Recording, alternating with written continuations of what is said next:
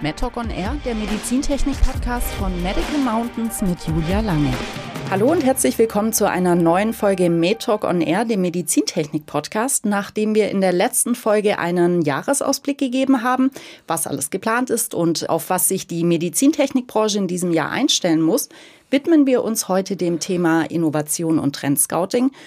Besonders zwei Punkte sind für Medizintechnikunternehmen auf dem globalen Markt wichtig, um stark zu sein und zu bleiben. Einmal die Qualität und die Innovationskraft. Themen, die hier mit reinspielen, sind unter anderem auch die Digitalisierung und eben auch die EU-MDR. Alles Themen, über die wir heute sprechen. Und dafür haben wir auch wieder zwei Studiogäste bei uns. Professor Dr. Holger Reinecke, Teil des Esculap-Vorstands und verantwortlich für die Unternehmensgruppe Schölli. Herr Professor Dr. Reinecke, ich freue mich sehr, dass Sie sich heute die Zeit genommen haben und bei uns sind. Vielen Dank für die Einladung. Ich freue mich hier zu sein. Und mit dabei noch Yvonne Klientke, Geschäftsführerin der Medical Mountains GmbH. Hallo Yvonne, schön, dass du auch uns heute wieder mit deinem Besuch beehrst.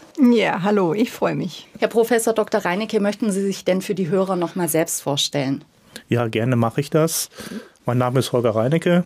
Ich bin Geschäftsführer der Schölli. Mhm. Die Schölli als eine der OEM-Dienstleister im Bereich der Visualisierung, die Zukunftstrends letztendlich Wirklichkeit werden lässt und viele Firmen enabled, Technologie einzusetzen und damit letztendlich Visualisierung ins Krankenhaus zu bringen. Gleichzeitig bin ich Vorstand für die Forschung und Entwicklung und die Zulassung bei der Escolab AG, einer Sparte von B. Braun und damit einer der großen bedeutenden Medizintechnikunternehmen weltweit und prägend in der Vergangenheit, aber auch prägend in der Zukunft. Sehr schön. Und vor allem auch prägend für die Region hier. Und prägend für die Region. Yvonne, du bist ja nicht nur Geschäftsführerin von Medical Mountains, sondern auch von Technology Mountains, dem Dachverband, der die Medizintechnik, die Mikrotechnik und die Kunststofftechnik zusammenbringt und die Kompetenzfelder miteinander im Verbund für die Mitgliedsunternehmen vereint. Bei der Gründung maßgeblich beteiligt waren Sie, Herr Professor Dr. Reinecke. Wie kann ein Cluster wie Technology Mountains den Unternehmen denn helfen? Ja, ich glaube und bin davon überzeugt, das war der Grund für die Gründung, dass die Zusammenarbeit zwischen Unternehmen ein ganz wesentlicher Wettbewerbsvorteil ist. Mhm. Cluster ist immer ein Thema, das heißt, ich bin unabhängig, kann mit unterschiedlichen Firmen sprechen und kann den Mehrwert der Firmen tatsächlich zusammenbringen und kann das vermitteln. Das Hauptthema ist letztendlich eine Größe gemeinsam zu haben, wobei jeder für sich seine Eigenheit bewahren kann und das kann nur ein unabhängiger Klasse, eine unabhängige Organisation machen, aus meiner Meinung. Thema Trendscouting. Wie gehen Sie denn mit Trendscouting um und äh, wie informieren Sie sich über neue Trends? Ja, Trendscouting ist ein großes, großes Thema natürlich. Trend Scouting kann auf unterschiedlichen Ebenen passieren. Mit der Medical Mountain zusammen haben wir einen sehr strukturierten Prozess, wo wir uns ganz bewusst sämtliche Technologien anschauen auf der einen Seite. Mhm.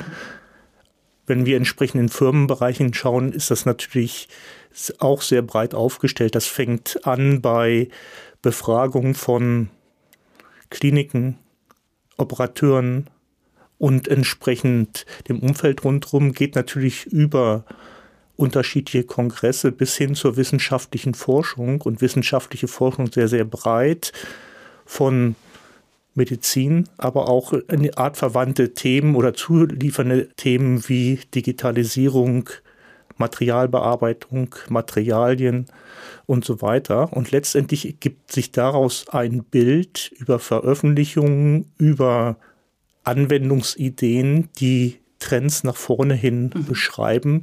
Und natürlich darf man auch selbst drüber nachdenken, wie kann man Trends beeinflussen und welcher Trend entsteht eigentlich aus den Einzeltrends, die dabei sind. Mhm. Ja, in der Vergangenheit hatten wir ja auch tatsächlich die Trends vor allem auf technologischer Ebene betrachtet und geguckt, okay, welche Technologien werden uns in der Zukunft auch beschäftigen und mit was müssen wir uns auch befassen. Was wir jetzt in den vergangenen zwei Jahren ja auch gemacht haben, ist im Visionsprozess uns auch allgemein mit Trends und ja auch mit den Megatrends schlussendlich auch zu befassen und zu schauen, wo steht die Medizintechnikbranche mhm. in der Zukunft, wo geht's hin in den nächsten 10 oder 15 Jahren. Und da waren eben neben den Technologien ganz viele andere Themen mhm. auch mit beinhaltet.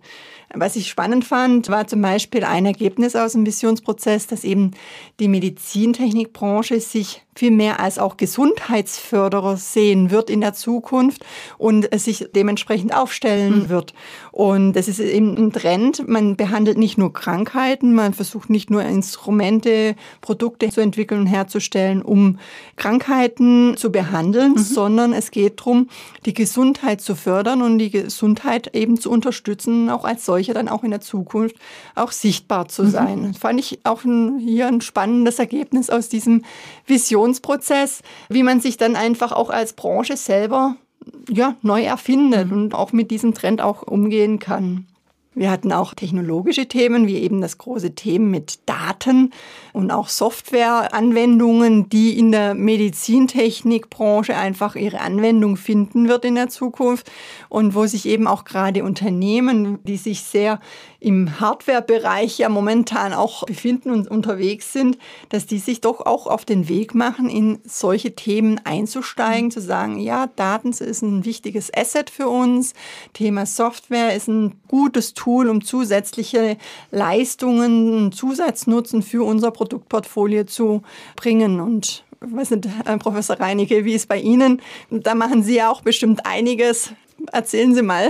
Ja, ich glaube tatsächlich, und das war ein Thema im Visionsprozess, den wir ja auch intensiv mit begleitet haben, Technologie ist kein Selbstzweck. Digitalisierung ist kein Selbstzweck. Letztendlich muss es Nutzen stiften. Und das, was Nutzen stiftet, lohnt letztendlich auch in der eigentlichen industriellen Entwicklung. Das gibt uns natürlich den Trend und die Richtung vor. Wenn unsere Hardware, unsere Digitalisierung keinen Nutzen bringt, gibt es keinen Grund, sie entsprechend zu entwickeln. Ich denke, das ist wichtig in dem Bereich. Und was heißt das für uns? Natürlich sind unsere Produkte viel, viel mehr als Implantate, als Endoskope, als Instrumente.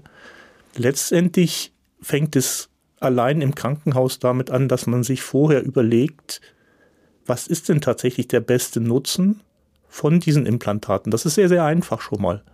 Aber natürlich nach hinten hin auch, wie schaffe ich mit allen Behandlungen letztendlich mehr Lebensfreude, letztendlich längere Möglichkeit am Leben komplett teilzunehmen. Und ich glaube tatsächlich, das ist auch ein gesellschaftliches Thema, was entsprechend da dran ist. Wir alle diskutieren über frühe oder späte Rente. Ich mhm. glaube, die Entscheidung zu treffen steht jedem Einzelnen zu. Die Möglichkeit zu schaffen, dass ich arbeiten kann, aber auch Freizeit haben kann, relativ lange in die Zukunft hinein, ist das, was uns als Medizintechnik auch antreibt. Mhm. Ja, das war auch ein klarer Tenor aus dem ganzen Prozess heraus. Medizintechnik verbessert die Lebensqualität, verlängert auch Leben, rettet schlussendlich auch Leben, aber verbessert einfach diese Lebensqualität. Man ist länger mobil, man kann besser länger sehen, mhm. hören, sich bewegen. Und ich glaube, das ist einfach so ein ganz wichtiger Faktor heute im Leben, dass man einfach auch mobil ist und dann auch das Rentenalter genießen kann. Mhm. Ja, und letztendlich verschwimmt der Schritt zwischen Arbeit und Freizeit mhm. immer stärker und natürlich auch die Phase zwischen Zeiten, in denen ich arbeite und Zeiten, in denen ich in Rente bin, wird aus unserer Meinung zukünftig auch natürlich stärker verwischen, weil letztendlich jeder Einzelne länger oder kürzer arbeiten möchte und auch kann. Mhm. Und dann vielmal auch die Erfahrungen von denen, die jetzt eigentlich in die Rente gehen, auch braucht im Unternehmen, oder ist das nicht so? Ja, ich glaube, das ist ein sehr unterschiedliches Thema dabei. Erfahrung ist etwas, was man über Lebensalter bekommt und unglaublich wichtig ist. Es ist Erfahrung weiterzugeben. Mhm. Es ist aber auch eine persönliche Sache. Habe ich tatsächlich eine weitere Lebenserfüllung? Möchte ich das, was ich viele Jahre gemacht mhm. habe, sein lassen? Oder möchte ich langsam entsprechend herauskommen und kann ich dann in dem Bereich auch tatsächlich das, was ich bisher getan habe, denn ich habe mit Erfahrung natürlich auch einen Anspruch an mich, kann ich das auch weiterhin nach vorne bringen? Und das ist ein ganz wesentlicher Teil, wo wir als Medizintechnik, glaube ich, dran teilhaben können. Mhm. Wir können es sehr stark befördern. Wir können natürlich auch selbst davon profitieren, wobei das der kleinere Teil ist. Ja, also wir hatten auch im Visionsprozess über die richtigen Rahmenbedingungen dafür auch gesprochen. Ich meine, das kann man jetzt selber weniger beeinflussen, aber nichtsdestotrotz muss man sie einfach beleuchten, damit man weiß, welche Rahmenbedingungen braucht es, damit eben eine Innovationskultur auch entsteht, damit Innovationen weiterhin entstehen, damit eben aber auch Möglichkeit da ist, neue Geschäftsmodelle zu entwickeln und zu etablieren. Welche Rahmenbedingungen sehen Sie als essentiell? Ich glaube, wir haben auf der einen Seite natürlich sehr persönliche Rahmenbedingungen. Ich als Mensch muss mir darüber im Klaren werden, dass ich kontinuierlich lernen darf und muss und die Welt sich natürlich weiterentwickelt und ich daran teilhaben muss. Das ist ein Thema. Das zweite Thema, glaube ich, was ganz wichtig ist, sind natürlich politische Rahmenbedingungen, die dabei sind. Haben wir genügend Freiheit und Flexibilität, die in Arbeitsplatzmodelle entsprechend reingehen, die in Arbeitszeiten hineingehen, die in Rentenmodelle hineingehen. Und habe ich entsprechend die Offenheit der Welt, dass ich weltweit kooperieren darf und kann. Das ist im Moment ein ganz kritisches Thema natürlich. Und das Denken darüber, wie kann ich denn entsprechend mit all dem, was ich tue, in die Welt hinausgehen und wie kann ich entsprechend Wissen hineinnehmen, sind Rahmenbedingungen, die politisch zu schaffen sind und geschaffen werden müssen und weiterhin auch sichergestellt werden müssen. Hm, genau, richtig, ja. Und ich denke, wenn wir uns auch nach hinten anschauen, letztendlich ist das Thema Innovation, wir hatten es vorhin tatsächlich schon nochmal angesprochen, um weit nach vorne denken zu können, existieren zu können als Firmen, sich weiterzuentwickeln, ist die Frage, wie erfindungsreich bin ich denn? Mhm. Wie unterscheide ich mich denn weltweit? Und wie bekomme ich, und das hatten Sie am Anfang angesprochen, tatsächlich so viel Wissen in eine Region hinein, dass ich mich gegenseitig befruchten kann. Wir sind davon überzeugt, dass viele Unternehmen, die an einem Standort sind, letztendlich immer einen Mehrwert bieten, weil sich Wissen immer weiter potenziert und schneller entwickelt, wenn man im Austausch ist. Das sind Rahmenbedingungen und genau diese Clusterbildung ist auch etwas, was politisch sehr stark unterstützt werden kann, wo wir aber auch selbst natürlich verantwortlich sind, diese Rahmenbedingungen zu schaffen. Das ist ja auch der Vorteil, den die Region auch hat, dass man eben so viele Medizintechnik Unternehmen an einem Ort hat und eben sich selbst befruchten kann und ein, natürlich mit einem Wettbewerbsgedanken, aber schlussendlich auch durch die Gemeinschaft auch stärker mhm. ist. Ich glaube, das entwickelt sich auch dazu, dass man auch den Wettbewerber nicht mehr hier vor Ort sieht, sondern tatsächlich auch global, dass man dann eben sich besser aufstellen muss und dass man gemeinsam stärker ist und ja. hier auch Synergien bilden kann, um gegenüber dem Weltmarkt auch wettbewerbsfähiger zu sein. Und ich glaube, gegenüber dem Weltmarkt wettbewerbsfähig ist die eine Situation. Die zweite Situation ist, sind wir attraktiv für Fachkräfte? Sind wir attraktiv für geistiges Potenzial? Sind wir attraktiv für IP? Sind wir attraktiv auch für Kapital in der Region? Und das sind wir dann, wenn wir insgesamt groß sind und sichtbar sind. Mhm. Und das fängt an bei Arbeitskräften. Tutling als Medizintechnik ist weltweit bekannt, mhm.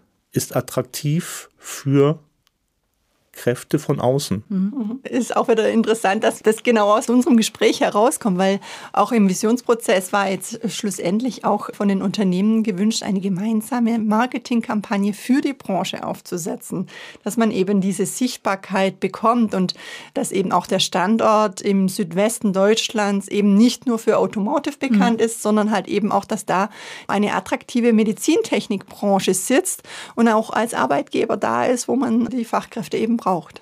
Und attraktive Branche heißt tatsächlich auch nicht nur attraktiv heute. Sie haben vorhin das Thema Megatrends angesprochen. Letztendlich steht der Mensch im Mittelpunkt. Mhm. Der Mensch im Mittelpunkt heißt alternde Gesellschaft, mhm. heißt aber auch junge Gesellschaft, heißt sich wandelnde Gesellschaft. Und die Medizintechnik macht hochpositive Produkte. Letztendlich haben wir Produkte, die Menschen helfen. Wir haben vorhin die Gesundheitsförderung bis hin Gesundheitswiederherstellung besprochen. Wir haben damit tatsächlich etwas, was jedem von uns deutlich persönlich hilft. Das ist kein kurzfristiger Trend, sondern eine sehr, sehr langfristige Aufgabe, die wir gemeinsam haben, um die Menschheit, die Gesundheit nach vorne zu bringen. Und eine der Cluster ist genau hier in Tuttling. Und eben um die Gesundheit und den Mensch weiter nach vorne zu bringen, sind Innovationen und die Innovationskraft von Unternehmen ja einfach so wichtig und eben auch um auf dem globalen Markt erfolgreich zu sein. In welchem Bereich sehen Sie denn momentan die meisten Innovationen beziehungsweise auch die meisten Innovationssprünge? Die Frage ist, ich denke, immer sehr schwierig zu beantworten. Auf ersten Schritt mhm. liegt sofort dort Digitalisierung was immer wir unter Digitalisierung verstehen, von den eigentlichen Arbeitsprozessen, um von administrativen Prozessen, die erleichtert werden, bis hin zu Produkten, die digitale Strukturen haben, beziehungsweise wo das Digitale unterstützt. Vielleicht ein Beispiel. Wenn ich heute Operationen habe, wo Implantate eingesetzt werden, haben wir heute bestimmte Themen, wo man weltweit der Meinung ist, das ist der Standard, der Standard wird durchgeführt. Mhm.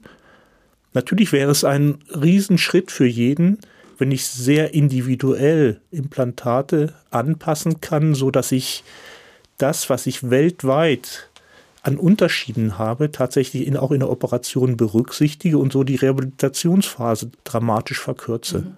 Und das ist auch ein digitales Produkt und das digitale Produkt enthält Expertise. Expertise, die wir hier haben, die wir über Jahrzehnte, teilweise über ein Jahrhundert gesammelt haben und die wir über Software weltweit ausrollen können, um Operationen zu unterstützen. Das sind digitale Produkte, mhm. auch wenn wir letztendlich Metall bearbeiten. Mhm. Mhm. Und das ist der zweite Punkt, den ich tatsächlich persönlich als noch langhaltiger für Innovationen sehe. Wir sind in einem sehr alten Thema. Ein sehr altes Thema heißt Material, Materialfortschritte. Digitalisierung ist eine extrem große Hilfe und Unterstützung. Die Entwicklung kontinuierlich nach vorne ist ein Materialthema. Und ich glaube, die Materialentwicklung, Materialinnovation gepaart mit Digitalisierung wird uns die nächsten Jahrzehnte begleiten. Haben Sie uns denn mal ein Beispiel vielleicht aus Ihrem Haus, was Sie da aktuell an Themen bearbeiten? Wir dürfen vielleicht ein Thema, was wir in Messen vorgestellt haben, entsprechend benennen. Wir arbeiten sehr intensiv momentan daran, können wir beispielsweise den einzelnen Körper in eine Software entsprechend hineingeben und so einem Arzt vor der Operation sehr, sehr genau von Muskeln über Knochen, über Bewegungsabläufe darstellen, wie der Patient reagiert, wie der Patient unterwegs ist und was er optimalerweise braucht in der Behandlung. Das ist etwas, woran wir sehr intensiv arbeiten. Wir haben andere Themen, wenn wir darüber sprechen, in der Visualisierung. Natürlich arbeiten wir, wie etliche andere Firmen, auch daran, in der Operation den Operateuren mehr zu zeigen, als er eigentlich mit dem Auge sehen kann. Wenn mhm. wir heute wissen, dass im Körper bestimmte Stoffwechselvorgänge stattfinden. Ist wissenschaftlich bekannt, dass Tumore andere Stoffwechselvorgänge haben wie Gewebe. Mhm. Das kann heute ein Operateur erfüllen, aber er sieht es eigentlich nicht. Mhm. Wenn ich dieses in der Operation sichtbar mache und erste Produkte sind auf dem Markt, helfe ich sehr, sehr stark dabei, die richtigen Operationen durchzuführen und die Operation auch richtig durchzuführen, ohne dass ich jahrzehntelange Erfahrung brauche. Ich bringe die Erfahrung von vielen Jahren in die Produkte hinein, in die Softwareprodukte mhm. hinein und rolle damit die Erfahrung weltweit aus. Ja. Also sprich, Sie machen das als Softwarelösung, also sprich, das wird am Bildschirm eingeblendet, weil es gibt ja auch die ja. Möglichkeit, das Tumorgewebe einzufärben im Körper selber, damit der behandelte Arzt das sieht. Es ist eine Mischung von beidem mhm. letztendlich. Mhm. Auf der einen Seite können Sie durch Einfärbung unterstützen. Mhm. Wenn Sie den Schritt gehen, wo Sie nicht mehr einfarben müssen, ist natürlich die eigentliche Operation noch schonender als eine eigentliche Einfärbung. Mhm. Und das ist ein ganz großes Forschungsthema. Mhm. Sie kommen immer stärker herunter von farblicher Darstellung bis hin auf eine molekulare Ebene, was jetzt schon sehr intensiv und visionär klingt. Letztendlich versuchen wir die Vorgänge, die im Körper sowieso stattfinden, direkt sichtbar zu machen, ohne Hilfsmittel dazu zu benutzen. Mhm. Spannend. Ich hatte auch kürzlich was gelesen und zwar geht es um das Thema Impfung gegen Krebs, dass mhm. man sozusagen die Medizintechnikprodukte, die eben zum Tumorentfernen gebraucht werden, gar nicht mehr braucht, weil durch die Impfung gibt es das nicht mehr. Ja, hoffen wir alle in dem Bereich. Genau. Und deswegen ist das Thema, glaube ich, auch für die Medizintechnikunternehmen nicht gar nicht negativ in dem Bereich. Impfung gegen Krebs vermeidet zum Glück auch heute schon einzelne Krebsarten oder kann sie unterdrücken. Wir sehen immer weiter durch das, was in den letzten zwei Jahren über Corona natürlich auch passiert ist, dass wir den Körper zur Selbststimulation anregen können. Wir haben die neuen Impfmethoden gesehen. Wir sehen auch den Erfolg dieser Impfmethoden. Mhm. Und letztendlich sind diese Methoden dafür entwickelt worden, auch eine Immunität oder zumindest eine gute Möglichkeit des Selbstheilungsprozesses des Körpers zu fördern. Mhm. Natürlich wissen wir, dass es nicht immer für alle Krebsarten gelingen wird, dass es noch sehr, sehr viele Jahre dauern wird. Und letztendlich ist aber ein Zusammenkommen zwischen Medizintechnik und Pharmakologie, die in dem Bereich stärker zusammenwachsen. Wir sehen es nicht als Bedrohung, sondern letztendlich als wirklich gute Ergänzung zu dem, was wir tun. Mhm. Ja, prima. Und Sie haben es vorher schon angesprochen, ein großes Thema auch im Bereich der Medizintechnik ist die Digitalisierung. Doch die Medizintechnik ist weitestgehend noch mechanisch geprägt. Wie kann es denn gelingen, hier die Brücke zu schlagen in die digitale Welt? Und welche Chancen ergeben sich daraus für die Branche?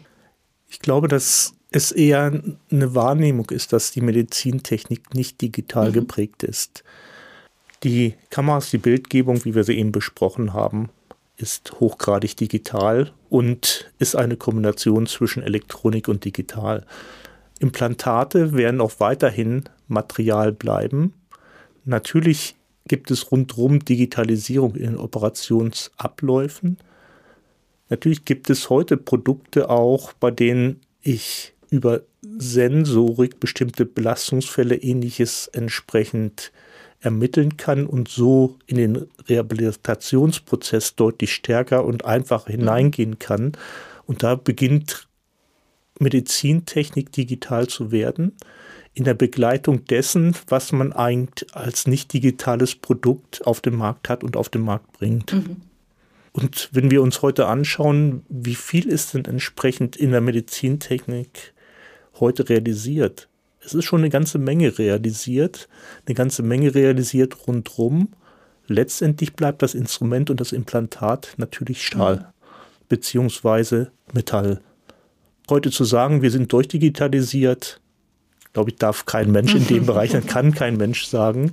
Denn der große Vorteil der Digitalisierung besteht natürlich darin, dass ich sehr, sehr schnell Ideen in Muster und Prototypen umsetzen kann sehr schnell ausprobieren kann und so die Innovationsgeschwindigkeit extrem viel höher ist, als wenn ich in einen Körper hineingehe, mhm. was einpflanzen kann und über Jahre Studien brauche, um die Produktsicherheit wirklich gewährleisten zu können. Ja.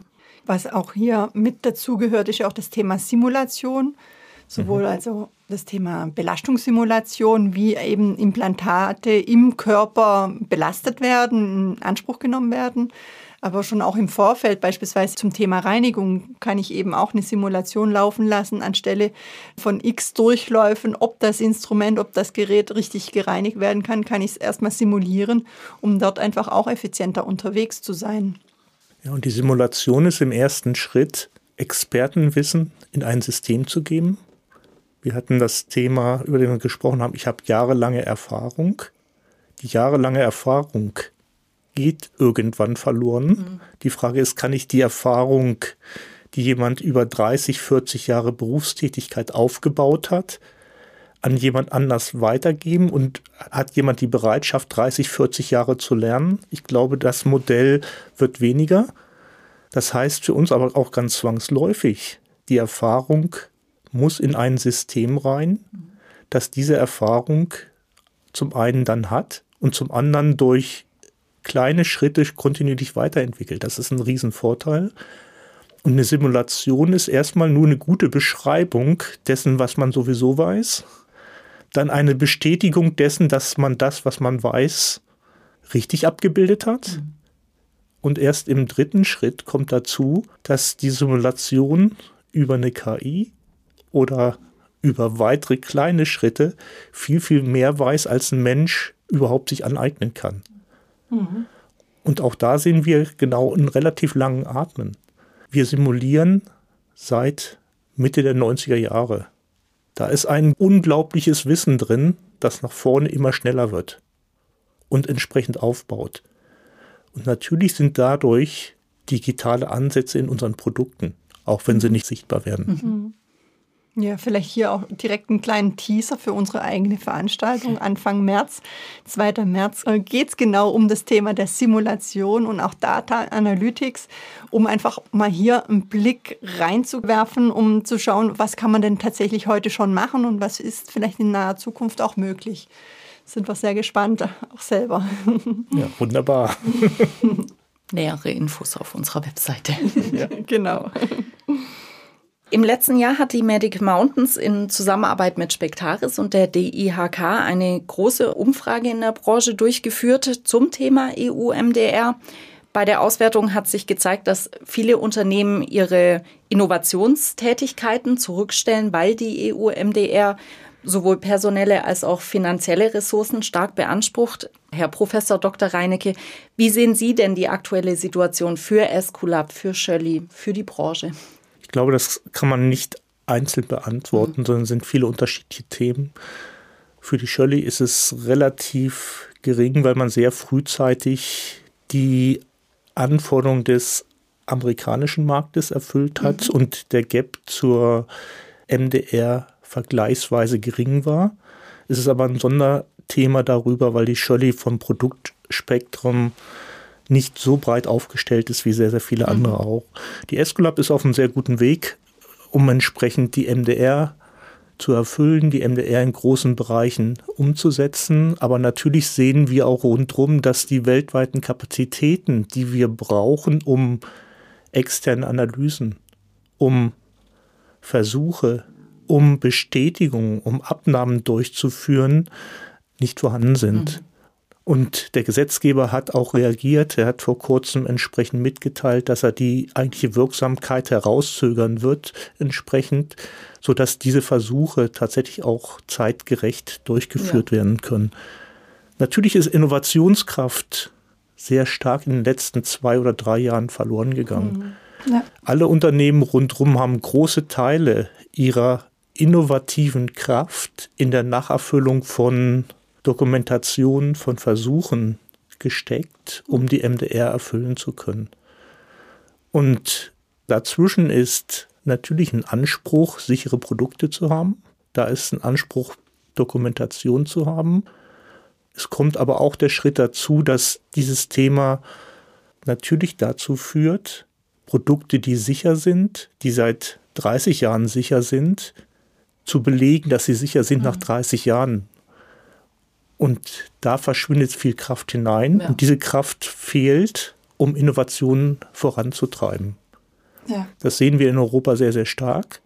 Und wir sehen auch trotzdem auch unseren Anspruch, bestimmte Produkte auch weiterhin auf dem Markt zu haben. Wenn man konsequent ist, müsste man Produkte in dem Bereich einfach ausphasen und nicht mehr beliefern, wie es zum Teil Unternehmen, die nicht in Europa ansässig sind, tun führt dann aber dazu, dass bestimmte Bereiche nicht mehr beliefert werden mhm. können. Mhm. Bestimmte Operationen gehen nicht mehr.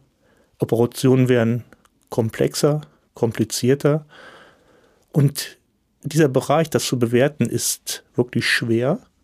Und Entscheidungen dort zu treffen, ist schwer, weil letztendlich sehen wir uns als jemand mit der Verantwortung für Versorgung.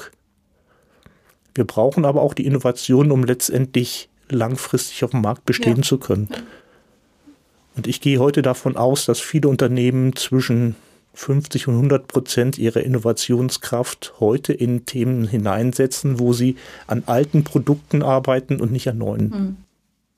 Ja, also das haben wir viel aus der Branche gehört, aber inzwischen hört man auch immer wieder, wir haben wieder Lust für Kreativität, wir haben wieder Lust auf Innovation und wir stecken da auch wieder Energie rein und weil es muss ja vorangehen. Wir können nicht nur Dokumentation mhm. machen, sondern viele Unternehmen sind jetzt schon gut dabei mit der MDR, ja. die sind mhm. schon gut aufgestellt. Dann fehlt es eher auf der Gegenseite zum Prüfen, dass da Kapazitäten freigemacht genau, werden.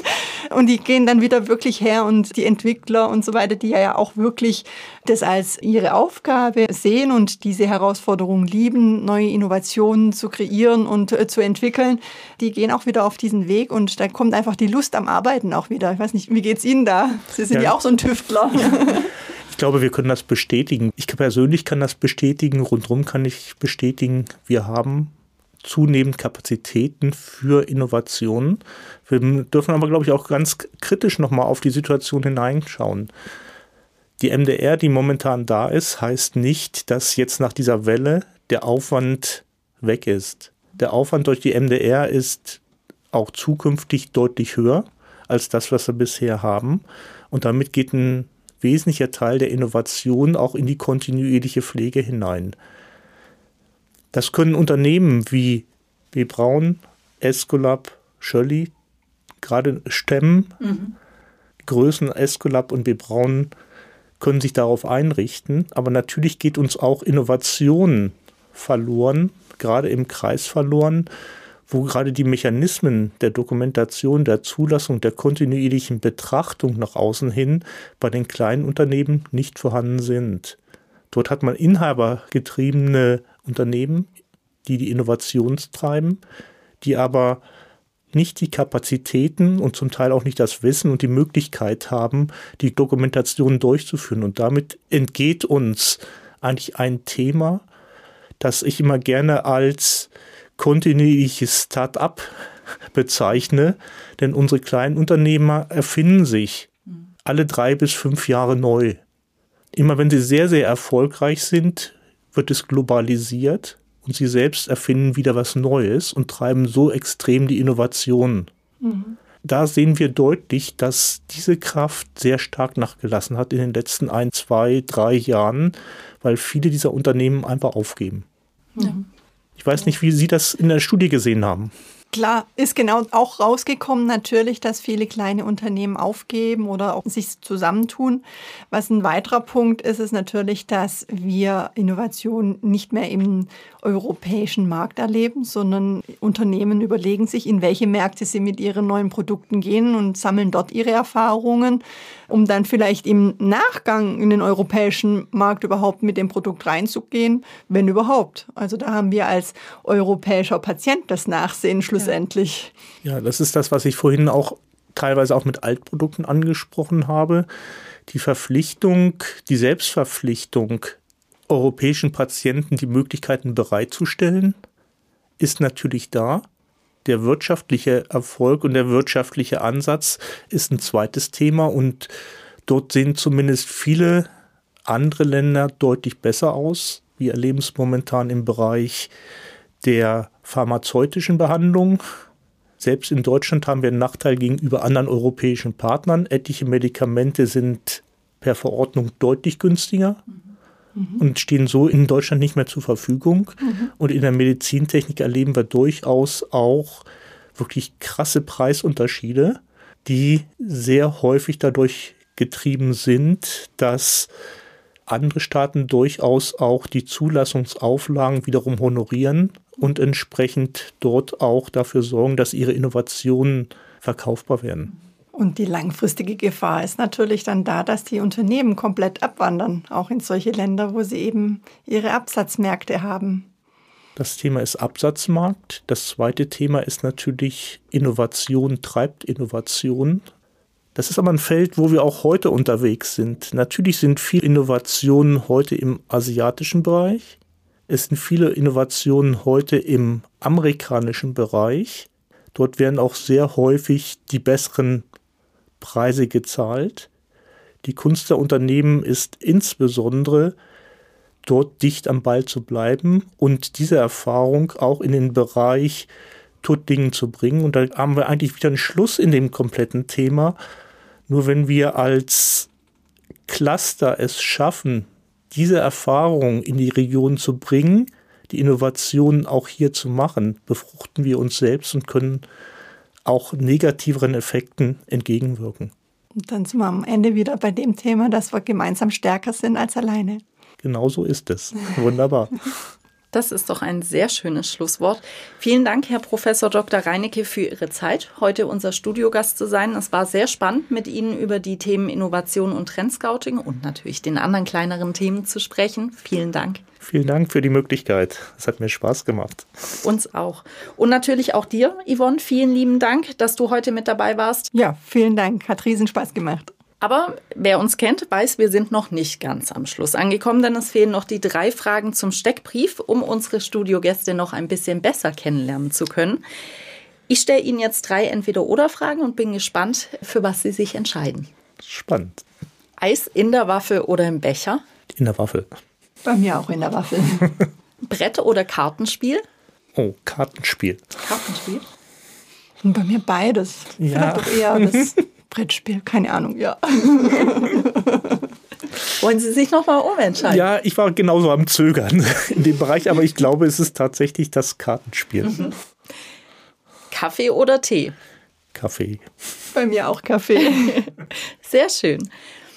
Und damit sind wir jetzt wirklich am Schluss angekommen. Nochmals danke Ihnen, Herr Professor Dr. Reinecke, und danke dir, Yvonne. Ja, danke, Jule. Vielen Dank.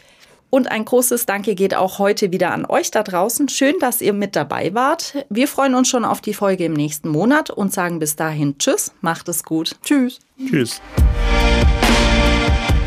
Das war MedTalk on Air, der Medizintechnik-Podcast von Medical Mountains mit Julia Lange. Abonniert unseren Podcast, damit ihr keine Folge mehr verpasst.